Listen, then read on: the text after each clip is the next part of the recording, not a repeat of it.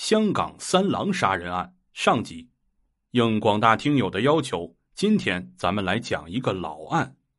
案件发生在一九五九年，香港富商黄锡斌之子黄英球和朋友开车去吃夜宵，吃完饭之后各自道别，没想到黄英球竟然自此失踪。当天晚上，家人以为黄英球一直在和朋友在外游玩，对其未归之事啊没有在意。直到次日的白天联系不上他，找到他的朋友，才察觉到可能出事了，于是立刻联系警方报案。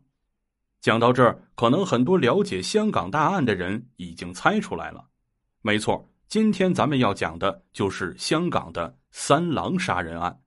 闲话少说，让我们一起走进今天的大案实录。警方介入之后，展开了初期调查，却丝毫没有线索。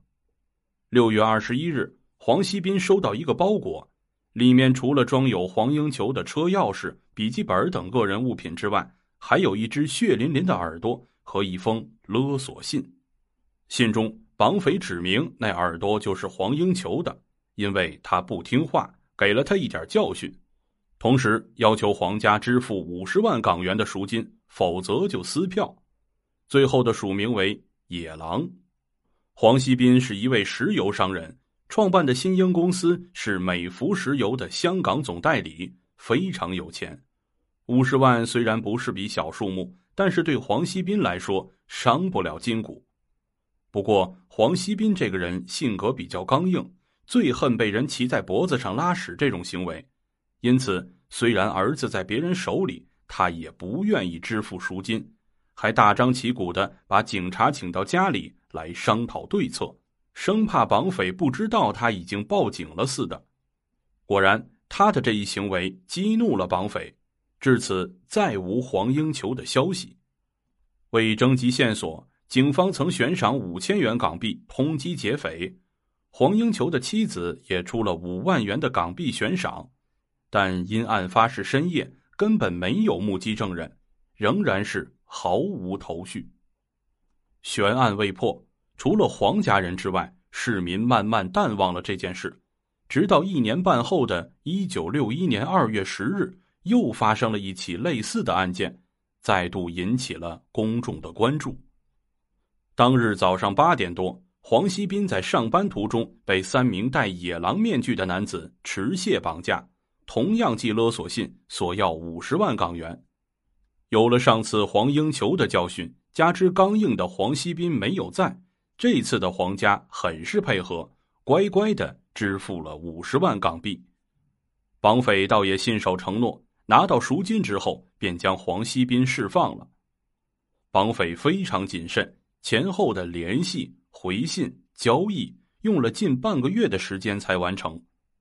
黄锡斌被囚禁了十多天，回到家时，整个人都瘦了一圈儿。被绑后，他的眼睛被蒙上了黑布，之后的多数时间都被困在一间小黑屋里。仅有的几次与绑匪的接触，他们也都戴着野狼的面具，从未露面，所以他根本无法向警方提供有价值的线索，只是提到。绑匪自称是野狼，说他的儿子已经被他们处死了。相关信息发布之后，热心的吃瓜群众就给该案取了个“野狼案”的名字。而该案之所以最终破获，是由另外一起无关的案件引发的。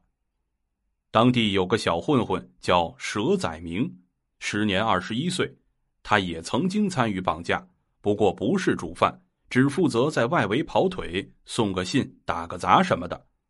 绑架案后，他分到了一笔钱，过了段舒坦日子。佘载明有个同乡叫邓天福，也是个混混。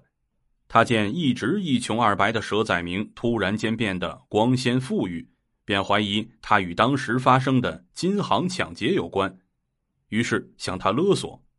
佘载明做贼心虚，误以为他知道了绑架案的事。只能屈服，分给了他一些好处。这等于是贼抢贼，黑吃黑呀。那么这件小事和最终破获野狼案又有什么联系呢？